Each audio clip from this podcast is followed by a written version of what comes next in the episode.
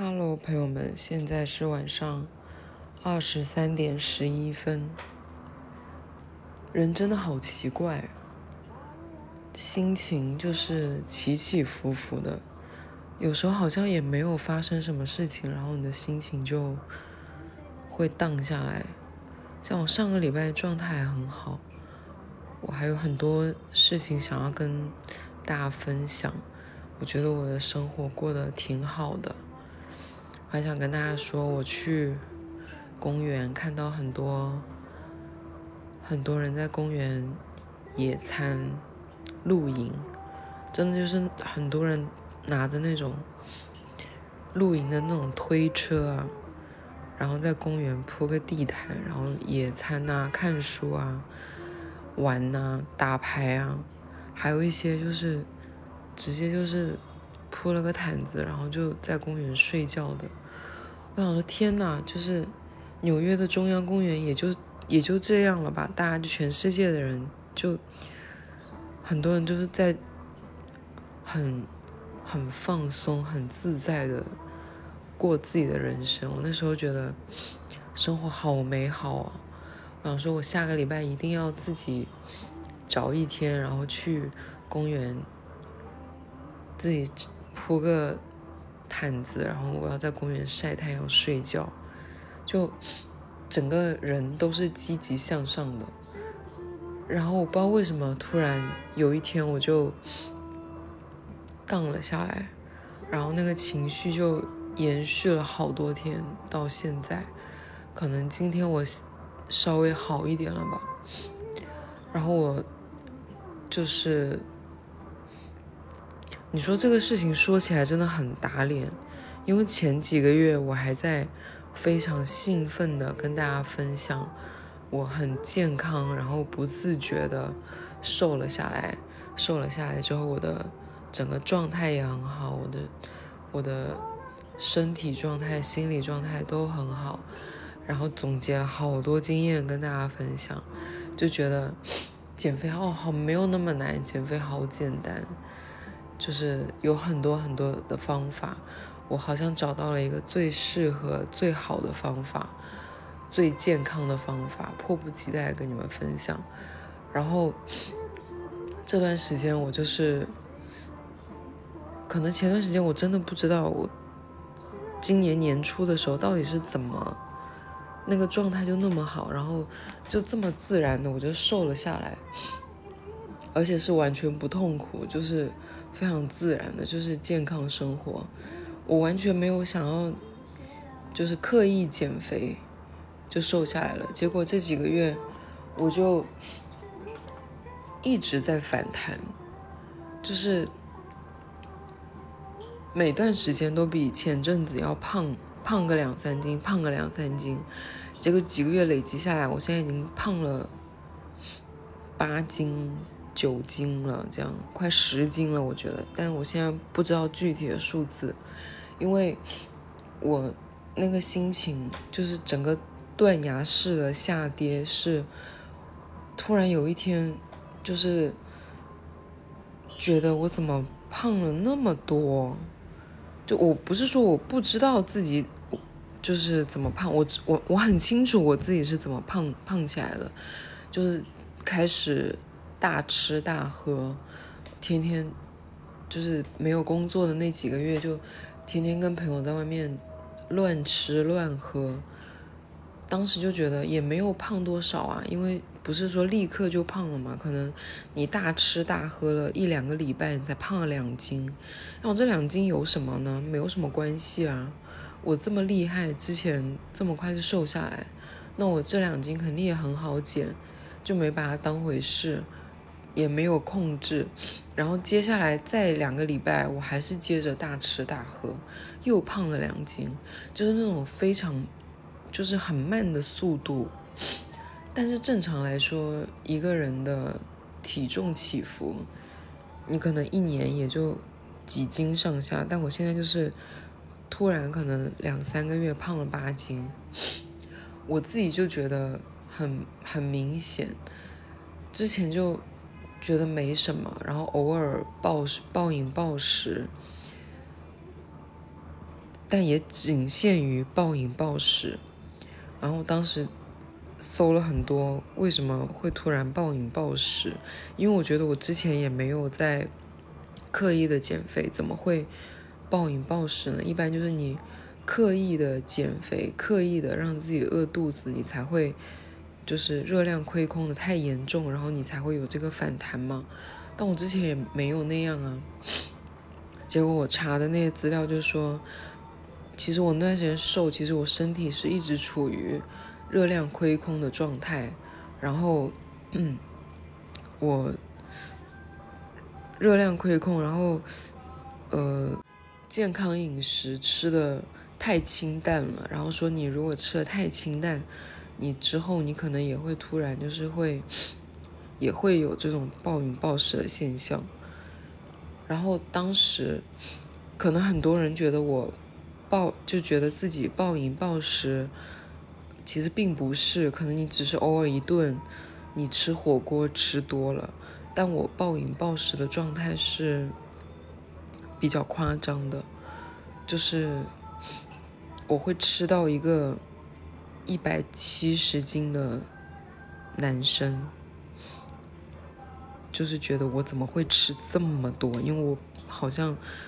比他吃的还多。他说他见到我，就是可能我们两个待在一起，就我们一群人待在一起几天，我就是一直不停的在吃，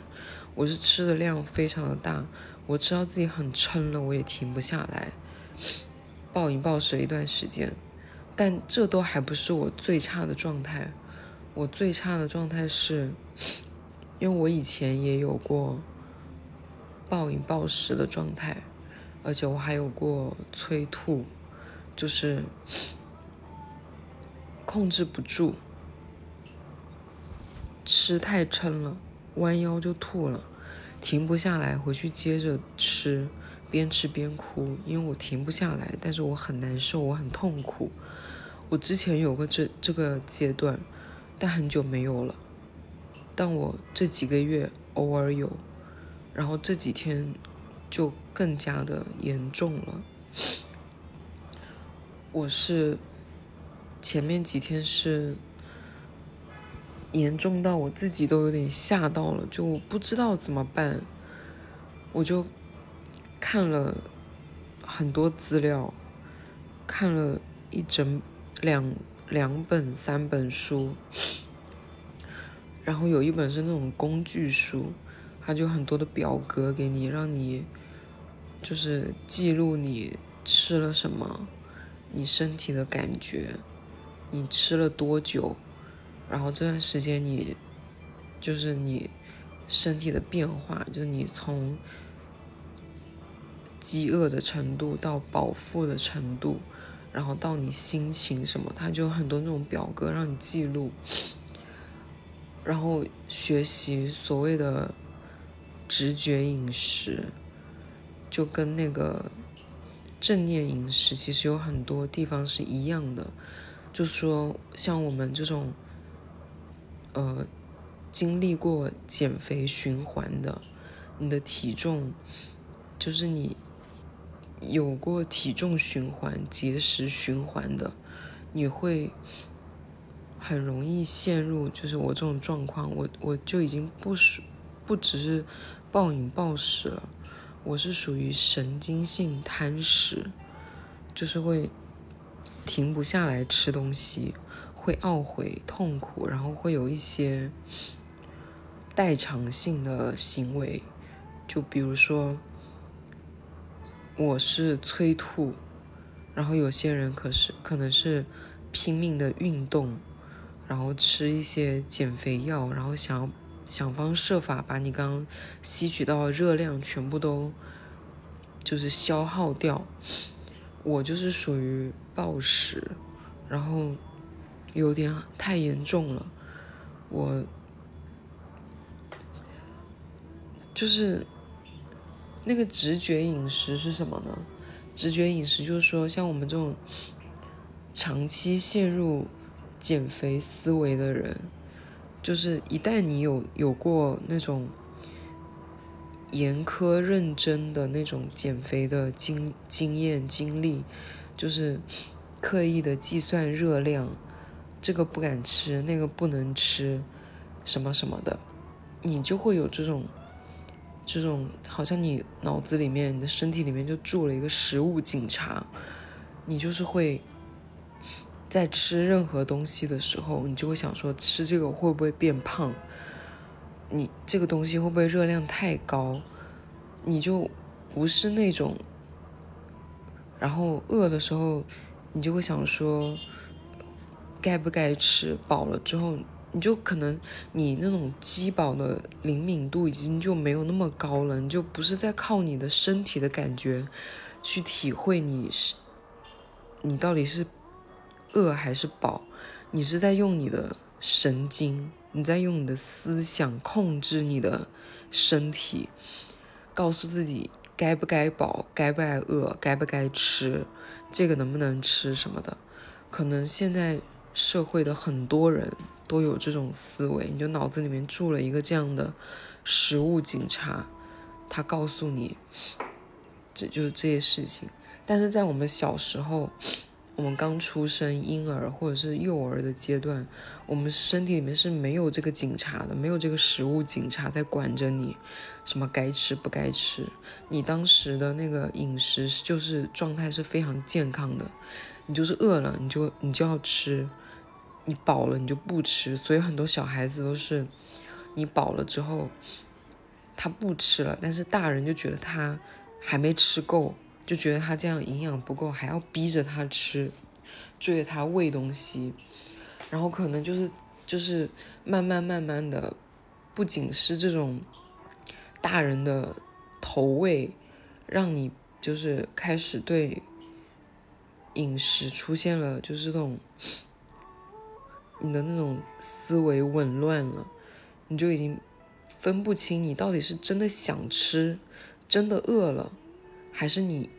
别人告诉你你应该吃，你不吃你就是错误的，你浪费食物就是错误的。所以那个直觉饮食就是说，我们得学会像小时候那样，学会饿了就吃，饱了就停。然后吃自己想吃的东西，因为你的身体是最懂你的。就比如说你现在渴了，你就知道你要喝水，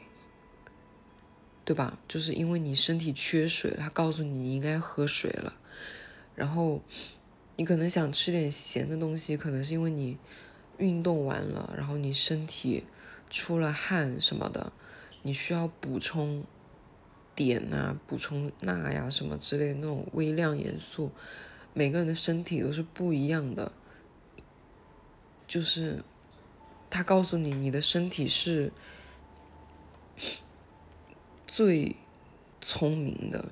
他最知道自己需要什么。然后我就想要学习这个直觉饮食。然后刚开始那两天我是非常成功的，因为。我有一天半夜，我就非常非常非常的想要吃薯片，我就特别想吃薯片。然后那个直觉饮食就是说，想吃，你不要有那种用替代品替代你真正想吃的东西。比如说，我当时我真的很想吃薯片，可能我并不是饿了，我就是想吃这个薯片了，但。但是因为照以前的那种减肥的思思想，我就会告诉自己，而且我确实也是这么告诉自己的：薯片热量太高了，不能吃。然后如果你真的想吃的话，你吃点别的吧。可能我就会找一些低热量的东西，比如说，我我也忘了现在有什么低热量的，可能就是什么水果啊。然后坚果啊这些吃，但是我们就是减过肥，然后你知道经历过那种循环的人，可能真的就是非常了解这种状态。就是当你真的很想吃一个什么东西，你拿了别的替代品，但是你吃完那些替替代品之后，你还是很不满足，你还是脑子里面还是薯片。你如果当时你真的很想吃一个雪糕，但是你拿什么红枣啊水果替代了，你吃完了之后，你还是不满足，你还是想要吃那个甜品，你最后你还是会去吃那个甜品的，而且你会报复性的吃，你会吃的比你可能一开始你如果就吃了那个，你就会吃的更多。所以我当时就想说，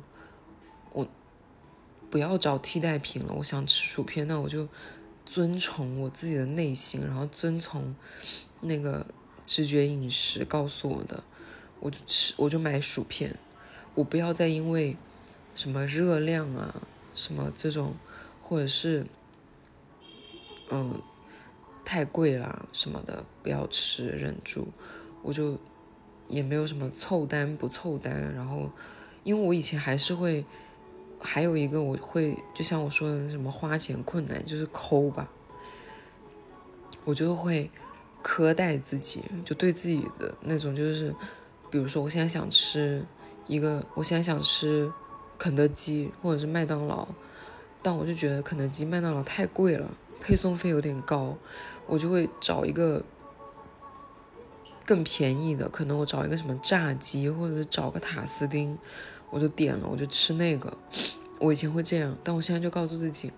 我就满足自己，我不要找替代品，我也不要找更便宜的同类的食物。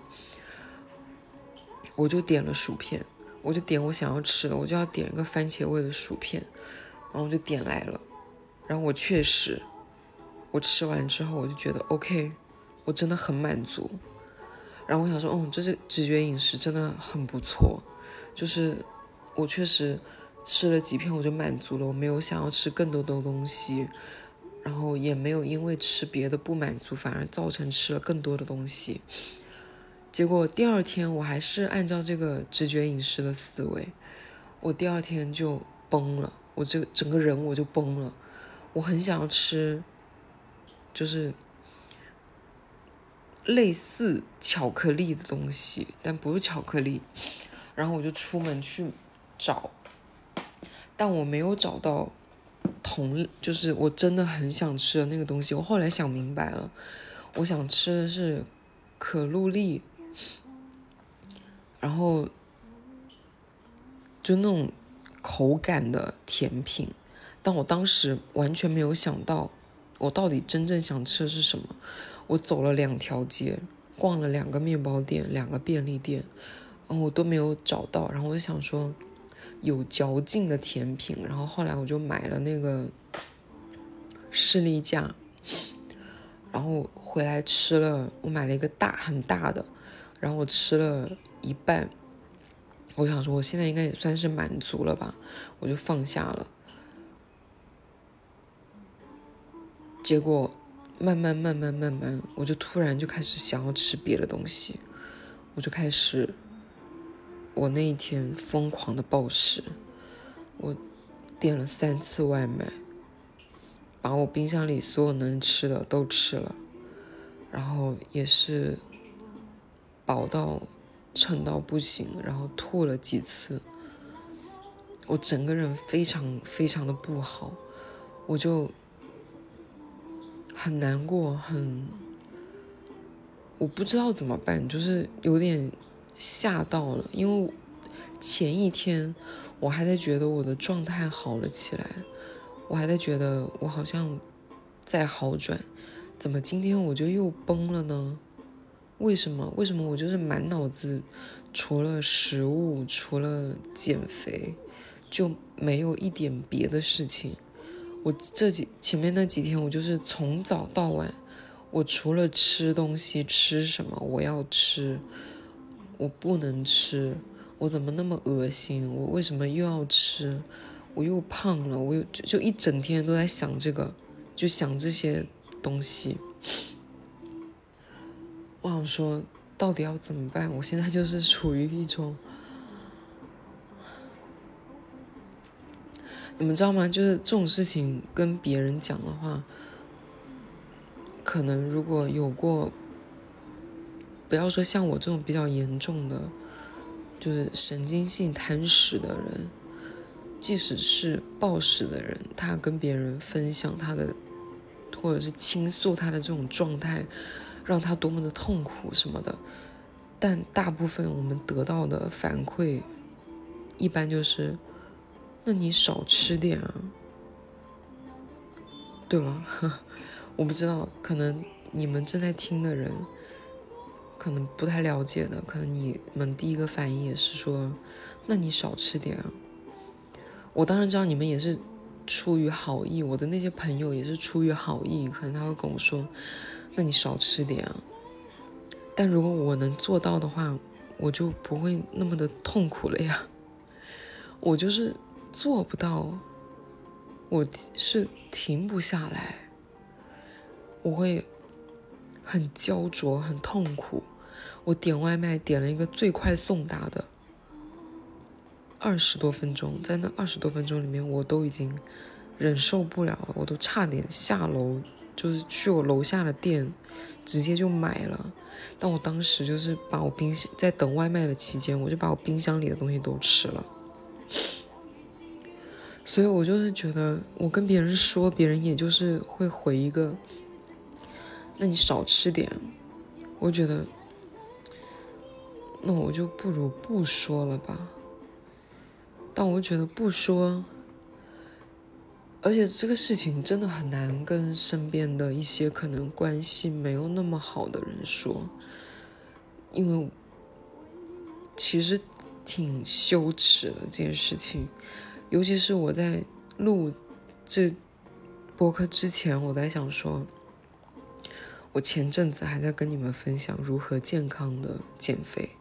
然后这一刻我告诉你们，我崩了。是不是这个打脸打的有点太响了？但我觉得还是得说，不管是我自己的记录也好，或者是有跟我有相同经历的人也好，我觉得，我希望大家知道这个是正常的现象。我们就是病了，我们就是陷入了一个饮食失调的状态。然后，我后面，在我冷静下来之后，就是又继续的查资料啊，什么什么之类的。可能就是我特别状态不好，就是我太急于一步到位的解决这个问题，但这个问题并不是可以一次性马上的就可以解决好的。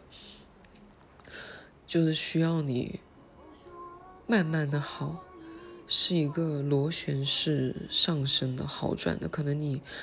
这段时间好了，你可能会再有不好的时候，但可能这个好的时间就比你之前，你可能之前两三天暴饮暴食一段，暴暴饮暴食一次，然后。你再好的那个状态，就是你可能一个礼拜才暴暴饮暴食一次，可能再到半个月，然后这个好转的时间可能会很久，可能会半年、一年、两年都有可能。但是我们就是一定要相信，一定会好起来，然后不要着急。我现在是这么跟自己说的。然后我之前一直在用那个圣多纳释放法，然后前面几个月玩的太疯了，就没有在做这件事情。然后这两天我又开始接着就是做这个情绪释放，还有就是我把我体重秤的电池给扣了。首先就是要切断食物跟体重之间的这种强关联的。这种心理的东西，就是可能我们以前一天要称一次、两次、三次体重，可能你白天称了个体重，你那天吃的特别多，你都等不到第二天早上，你第二天你当天你晚上你就要再去称一下体重，然后你发现自己比白天起来的时候胖了。你就想说，我今天吃太多了啊，那个什么东西不该吃，什么什么的，然后这个就会让我们就陷入越来越这种思维，就是把吃跟不对、跟变胖、跟你不自律、跟你就这种都挂钩在一起，然后觉得自己很糟糕，觉得自己没有自控力什么的，然后会陷入一个焦虑的状态。所以，首先我把那个体重秤的电池抠了。所以我这几天我也报我的体重，而且我也不知道我能够坚持多久不称体重，但起码先做了这一步吧。然后，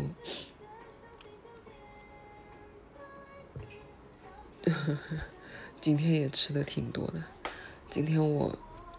出门之前就吃了两个雪糕，一瓶可乐，一个饼。一个馒头，一盘菜，还有烤肠什么的，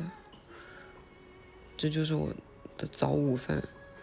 然后带了带了饭，我好像说我带了两个鸡蛋，一个肠，一个饼，一个鸡排当晚餐应该够了吧？结果我吃完之后还是很不满足，我又去买了个面。但这个就。还是我能接受的饭量，就是不是我暴食的量，就是我比以前吃的多了，但不算多吧，对不对？啊，我现在已经有点不太会判断，除了我暴饮暴食的时候，别的时候，就像我今天这个量，我不知道算算不算的，但热量肯定是超了的，但量可能没有特别多。然后就是跟你们分享我最近的状态。本来我上个礼拜说我有很多想要跟你们分享的事情，然后想要跟你们分享我那段时间做了一些什么事情啊，什么什么的。然后看了一些关于那个，就看了一些有意思的书吧，想跟你们聊一聊。结果这段时间状态特别的不好，嗯，嗯，上呃上一次那个博客放出来之后，有个人有个朋友问我说有没有听友群，我没有听友群，嗯，如果有人想要有听友群的话，可以给我留言。但我觉得应该也没多少个人吧。然后我这段时间状态不太好，如果有很多人想要有听友群的话，我可以建一个，但可能不是这段时间。我希望等我的状态再好一点，然后可能下个礼拜或者是下个下个礼拜之类的建一个。大家可以就聊聊天什么的，嗯，如果人很少的话，我觉得不是说不重视你们，是我其实我也有点不太知道，如果人太少，大家不讲话是不是很尴尬？我们就 评论区或者在我公众号也可以聊天聊聊天什么的，好像也足够。如果人多的话，就能聊起来。就是就会让我觉得，因为如果人太少，我可能会，我状态不好的时候，我可能就会想说，我好失败，我我播客做了这么久，然后都没有人愿意进这个群，可能我会想很多吧，可能，然后我现在状态也不太好，不太想要，不太敢接受这种打击，我怕让自己状态更不好。然后，其实我是很很感谢有有人愿意听我的博客，就是在我录的这个当下，我就会觉得，嗯，有人是愿意听我说话的。然后我说的这些话，有人听了，我是真的觉得，就是有一个连接在，然后。我每一次可能状态不好的时候说了之后，跟就是录完之后，我就觉得我舒服了很多。我开心的时候分享完之后，我也会很开心。嗯，这一期就先这样，希望下一个礼拜，下一期我可以跟大家说，我状态变好了吧。然后希望状态不好的朋友也能状态好起来。拜拜。